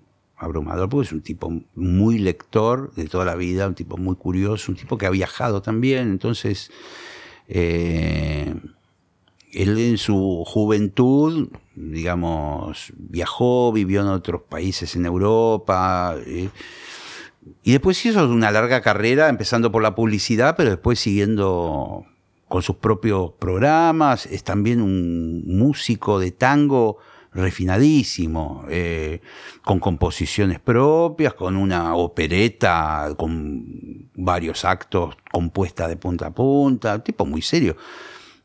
Y a la vez un divertidísimo, pues está loco. Entonces eh, nos reímos, nos divertimos, la pasamos bien. El programa tiene un formato que a mí me queda muy cómodo. Eh, digamos, yo juego bien en, ese formato. Y sé que es difícil, porque, pero nada, yo, es, una cuestión de mi personalidad, que yo estoy acostumbrado a, que hablemos y que mm, vayamos improvisando, como pasaban otras épocas, en otros programas, y qué sé yo, que eso no, no, me pone a mí nervioso pero sé que es un programa difícil, ha venido otra gente a sentarse en esa mesa y no y se fue, o la fueron. Eh, no es fácil estar con el negro. Algo, algo que te quería mencionar, digo, cuando nos cruzamos antes de empezar a charlar, hiciste referencia a este podcast que, yo grabé, este rol de Bones, que, escuchaste, y me preguntaste, mencionaste si, si me había notado algo, ¿no? Em, porque está como Te aparentemente cuando estábamos entrando aquí al estudio. Sí. Eh, en el pasillo. Porque me pareció que, sostuviste, no sé si duró dos horas eso. Sí, dura dos horas y media. Dos horas y media, casi como si estuviera escrito. Eh, digamos, se produce un fenómeno.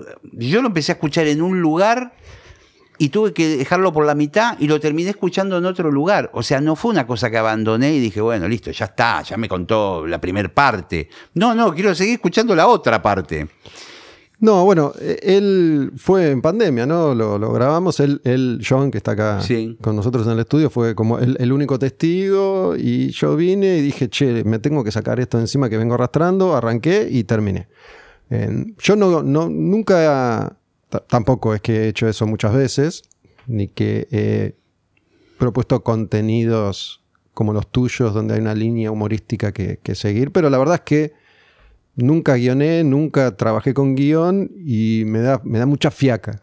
Guionar y además, que era algo que, que habíamos desarrollado en este caso con el árabe en Apagar la Tele, que yo siempre decía, no me contés ni un chiste de lo que me vas a hacer. Claro, claro, claro. Porque si no, no te reís más. No me río más. No, lo, disfruto. Entonces teníamos como dos o tres puntos por los que íbamos a pasar y después improvisábamos. A veces sin siquiera pasar por esos dos o tres puntos, pero bueno, eh, había un tema a desarrollar y ahí arrancábamos. Eh, a mí me gusta más así. Todo lo que hago acá, y ya grabé como 400 episodios, funcionan de esa, de esa manera, salvo algún caso muy, muy puntual. ¿no? Hago episodios musicales donde me pongo a escuchar canciones y a relatar lo que me va pintando durante una, dos, tres horas, lo que sea. En tu caso yo no lo sé, pero me atrevería a decir que no, no, no sos un tipo que labura mucho con, con guion. Cero. Claro. Cero guion. A menos que tenga que trabajar como guionista. Mm. escribiéndole para otros, que me ha pasado. Eh, entonces ahí me pongo a pensar todas las cosas que se me ocurren en esta vorágine de, de pensamientos y trato de bajar y escribir algunas. Pero en mi trabajo no. Y, y soy pésimo, digamos. Las veces que me han escrito cosas Digo, no, loco, no me escribas todo el choclo este, ¿viste? Yo no lo puedo leer esto. Eh, digamos, poneme, nació en Barracas, eh, murió en tal lado y en el medio eh, jugó a- en Independiente. Y ahí veo qué hago. No me pongas todo el choclo.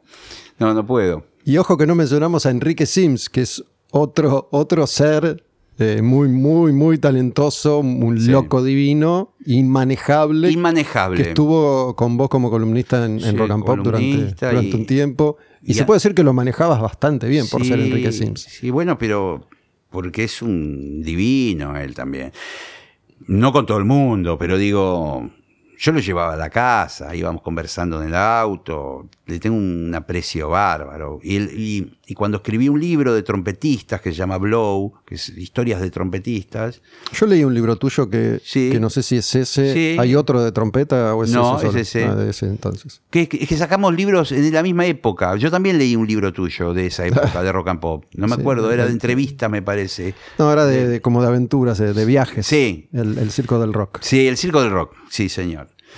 Y ahí Enrique me escribió el prólogo. No, con él. mm, Ahora hace mucho tiempo que no lo veo. Estoy seguro que hay mucha gente que no sabe quién es En- Enrique Sims, pero bueno, es un personajón. Enrique Sims es un es escritor, eh, es periodista también, Enrique. No te olvides Vinculado que. al rock siempre, ¿no? Siempre, Redondo en los piojos, eh, Caballero de la Quema, Mm. Bersuit. Y su revista Cerdos y Peces, Cerdos y Peces. que fue una revista contracultural. Claro, era, era pelo, expreso imaginario Sí. y cerdos y Cerdos peces. y Peces era como una cosa Sí, era punk, anárquica. anárquica, se hablaba de falopa, se hablaba de, de- de- de- de- bueno, en aquel momento de, diversidad sexual, claramente, con fotos, con, digamos, eh, escribían travestis, escribían, eh, y después, bueno, hablaban, mm, por ejemplo, médicos que hablaban de, de la cocaína. Ponele. Bueno, cosas. eh, y después rock y, y también bastantes historias truculentas, a veces policiales eh, y de política también. Era, era interesante. Un tipo que en Sí. general se animó a decir Sí. eso que nadie se animaba a decir. Creo que debe haber sido el único que, que habló del indio, por ejemplo, como habló él en un momento en el que el indio era intocable. Sí. ¿no? Que, que te Sí. daba miedo decir algo contra el indio porque alguien te iba Sí. a apuntar con una mira Sí. láser. Este, más allá de la veracidad o no de todos los detalles, eh, ha hablado descarnadamente de lo que se le dio la gana. Sí, sí, sí, siempre, siempre, siempre. Y, y en Rock and Pop también. Este, a veces Quique Prosen me llamaba y cuando nos íbamos o algo y, y me decía, "Es- boludo, ¿cómo te, son un mono con navaja este chabón? Se reía porque... Pero igual nunca te dijo sacalo. ¿o sí? No, no, sacalo, no. Y, y- y además, prácticamente la contratación de Enrique Sims fue compulsiva. O sea, creo que vino una o dos veces al programa, al Gillespie Hotel, que era cuando yo hacía la medianoche. Y, y le dije, vamos a hablar con Quique Prosen. Y nos sentamos ahí y yo le dije a Quique, vos tenés que contratar a él. Ah, sí, dijo, mira qué bueno, ¿por qué? Digo, porque es un capo, ¿viste? Lo tenemos que que contratar, lo tenemos que tener acá. Y bueno, y- y estuvo dos o tres años laburando conmigo ahí, cobrando su sueldo de columnista. Bueno, se me ocurre, ¿no? Ya que arrancamos hablando de esto, podemos cerrar también que, que tu impronta tenía más que ver, ¿no? Que ya que hablamos de- del orden y el desorden a la hora de armar un programa, con, por ahí con la primera Rock and Pop, ¿no? Que, que Sí, yo fui oyente, no la conocí. yo también fui oyente. Pero me imagino que era esta cosa más, más, más caótica. Después era un caos ordenado, ¿no? Eh, porque ya respondía, ya era un imperio. Sí, era un imperio, había presupuestos. Claro. En cambio, lo tuyo era más rompedor de Sí, eso. sí, sí. Decir, Es que- es que a mí- contratar a este y a Enrique Sims. Sí, a mí me gusta, me gusta esa forma, ¿viste? De- mm, por ahí, evidentemente, no es el mejor negocio, estoy seguro. No sé, hoy, por ejemplo, veo los jóvenes en general hacia dónde van y, evidentemente van hacia lugares de, digamos, de más trascendencia, de más... Yo veo en YouTube pibes de mm, veintipico, treinta años y te cuentan, por ejemplo, cómo metódicamente organizan su vida, y tienen, no sé, una aplicación en el celular, el celular que le dice, toma un vaso de agua porque no hoy tomaste, eh, y, y tienen toda la agenda cronometrada de tal hora a tal hora, gimnasio, y, y el mismo teléfono te dice, no, hoy estuviste. Estuviste flojo. Claro, hiciste. Y falta poco para que te pegue. dentro de poco. 120 flexiones, tenías que Te- hacer Te 140. da una descarga eléctrica. Eh, Sí, sí, yo hoy veo que hay toda una, una organización y un estudio. El otro día le, le contaba a un músico amigo que tiene un canal de YouTube y que, que me enseña cosas de la trompeta y qué sé yo. Y decía, che, loco, me voy a poner a subir videos a YouTube. Me dice, no, pero cuidado. ¿Pero cuidado qué? Le digo, boludo. Cuidado porque tenés que ponerle un título que sea eh, ganchero, que todo el mundo entre, por ejemplo, eh, tal cosa, eh, tiene que durar tanto tiempo, tiene que... Me No. acordé de una película, tus hijos deben ser grandes, ¿no? ¿Qué edades tienen? Y, y Olivia tiene 25 y Santino 22. Claro, no, no creo que la hayas visto. Una película que ahora no me acuerdo, que yo la vi con mis hijas, que es como de una familia y, y presentan, la voy a explicar más o menos, ¿no? Pero presentan como esto, una aplicación que maravillosa, que va a solucionar todos los problemas. Pero medio que hay una revolución de la aplicación vieja que dice, me descartaste la concha de tu Claro, madre". claro, claro. Y le arma una, una revuelta que es como un teléfono enojado. y arma un quilombo, ¿viste? Me, acordé por esto que decías de estos pibes que dentro de poco van a entrar en esa, que el teléfono sí, les va- bueno, ahora está todo como muy estudiado. Y mismo eh, ves trompetistas en YouTube por todos lados dando clases y, y cualquier disciplina que- artística que vos quieras hacer, tenés tutoriales de todo. Y es como que hay muchos pibes jóvenes que la tienen recontra clara. ¿Viste? De- de, no, esta la cosa, esto, no, pero. Pero, qué sé yo. ¿Viste? Yo soy del molde antiguo. Eh, ¿Me entendés? Y hago las cosas a mi manera, con estas desprolijidades, con esta forma. Mira, ¿viste? salvando las diferencias, porque no, no es exacto, pero siempre en la charla me vino, ¿viste esta película? ¿Viste Peter Sellers? Sí, claro. Bueno, es un actor muy conocido que murió, no sé cuánto hace, supongo que tiene que estar muerto, porque si no debe tener 120 años. Pero No, bueno, sí, murió, claro. hizo, hizo unas películas de que era el inspector Clouseau, ¿no? Sí, Que sí. Bueno, él fue considerado un actor cómico inglés, pero él era un actor completo y toda su vida quiso hacer una película seria. Hay una película de él que no sé si la viste, que se llama The Gardener, el jardinero. Sí, señor, claro que ¿no? sí. Que, eh, es él era- genial. él era un jardinero en una casa Sí. ¿no? Este, no, una casa muy importante, y toda su vida fue jardinero, toda su vida vivió en esa casa, nunca salió de esa casa, Sí. y no me acuerdo si era la dueña o el dueño, el último de la familia, se muere, y esa casa, los herederos o no sé qué garompa, de pronto le dicen, muchas gracias, usted se tiene que ir, y el tipo no había salido nunca de la casa. Entonces, sí. con toda inocencia, sale y empieza a vivir una vida nueva en la que, por las casualidades de la existencia, en un momento, viste que como que lo chocan. Sí, él termina relacionándose con un político, con un candidato Claro. a presidente. Un auto lo choca sí. y del auto se baja una mujer sí. Y esa mujer era, no sé, una política, una diplomática y se lo lleva con ella Sí. y se lo lleva a un lugar muy importante y se empieza a, a vincular a alguien que no sabía nada de la vida, termina Nada. siendo casi, no sé, presidente. Sí, eh, o asesor del presidente en cuestiones tales como le declaro la guerra a tal país. Sí, era el- como, sí. como entre comillas, un inepto Sí, total. sí. Es muy parecido a un capítulo de, de Seinfeld, que no sé si viste, en el que Kramer termina. No, vi muy pocos. Bueno, es uno de los grandes crímenes. pero de- lo tenés a Kramer, este personaje Sí, que es boludo, muy estrambótico. Bueno, Kramer es el vecino que tiene los pelos parados, Claro, loco total. Loco total. Y en, en un episodio o, o dos, eh, termina yendo a una empresa y termina como se lo confunden que trabaja ahí y terminan las reuniones de directores fumando habano, va todo lo y empieza a tener como cada vez más peso hasta que se dan cuenta que no tiene nada que hacer ahí. Bueno, eh, pienso en, en- en vos un poco de esa forma, ¿no? Como que naturalmente una Sí. cosa te va llevando a la otra Sí. sin, sin querer triunfar. Sí, exactamente, es así. Eh, digamos, a ver, algo, yo lo que hago una vez que estoy en el baile es bailar, ¿viste?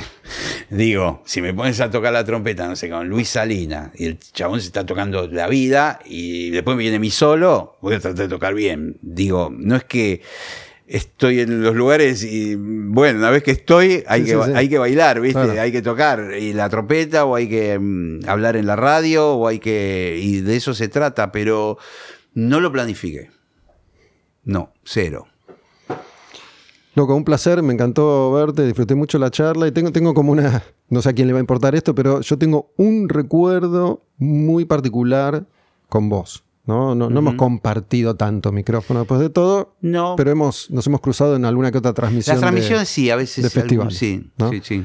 Y hay un, me acuerdo una en particular, no me acuerdo si fue un Pepsi o un Quilmes. Estábamos en el, en el camión y habíamos quedado al final, ¿no? Teníamos que cerrar la transmisión. Después Sí, esas sí. jornadas maratónicas de dos o tres días, cuatro días, Sí, cinco días. Totalmente. Que eran Hasta- fascinantes. Hasta las 2 de la mañana, Claro. desde- arrancando al mediodía. Entonces, no me acuerdo si era en el Club Ciudad, si eran obras afuera, pero estábamos en el camión y estaba tocando la última banda, que tampoco me acuerdo cuál era, y fumamos marihuana. Sí. Entonces después nos toca hacer el cierre. A mí me pega como el orto, te quiero contar. Ya te habrás dado cuenta. A mí me pega, yo, en ese momento, Fumo muy poco. Yo no fumo más. Bueno. eh, porque ahora me pega feo, pero en ese momento me pegaba, quedaba Sí, sí, imbecilizado. Sí, sí. Entonces no podía hilvanar una frase Sí. y yo trataba de decir algo y vos, vos me, me mirabas en silencio, Sí. me escuchabas y cuando yo metía un silencio me decías no sé qué cosa y yo me empezaba a morir sí, de sí. risa. Me acuerdo, me Y acuerdo. estaba Nahuel Suárez como al principio le pareció bien, pero después dale, y nosotros no, no podíamos No podíamos, más. no, porque algo, nos habían dado algo que era detonante. Y, y bueno, con, con tu cara y tu gesto, esto que, que vos tenés tan especial, yo. No, no podía, y no podía hablar aparte, y fue muy, muy Nos gracioso y me lo acordé. y eran los pisos riéndonos. Fueron Sí, 10, sí. 15 minutos de no poder cerrar, no decir nada, una boludez total. Pero bueno, me quedé, siempre me acordé de eso. buen recuerdo, loco. Ahora me hiciste acordar, sí, sí, sí, sí, sí, sí. Recuerdo tu, tu cara así con una especie de calavera, que sos vos así, te- que no podíamos hablar de nada. Que además para, para mí era, era raro porque, digo, sobre todo en esa época yo siempre quería sostener como un control, ¿no? Una, Sí, un- sí. una- un- una profesionalidad X. Sí. Y ahí es como que, bueno, se, se- se corrió de eje. Relájate y goza. Y, y esto, y esto que pasa muchas veces con, con los conductores de radio, en este caso que fuman, que, se divierten mucho entre ellos, Sí. pero a la afuera es un desastre. Sí, sí, sí, sí. Así que bueno. No sé si fue el caso, puede ser. Ah, fue divertido como cierre, me parece que fue divertido. Aparte, eran las 3 de la mañana. Loco, Gracias por la invitación. muchas gracias. Quemar un patrullero. La música como acto revolucionario.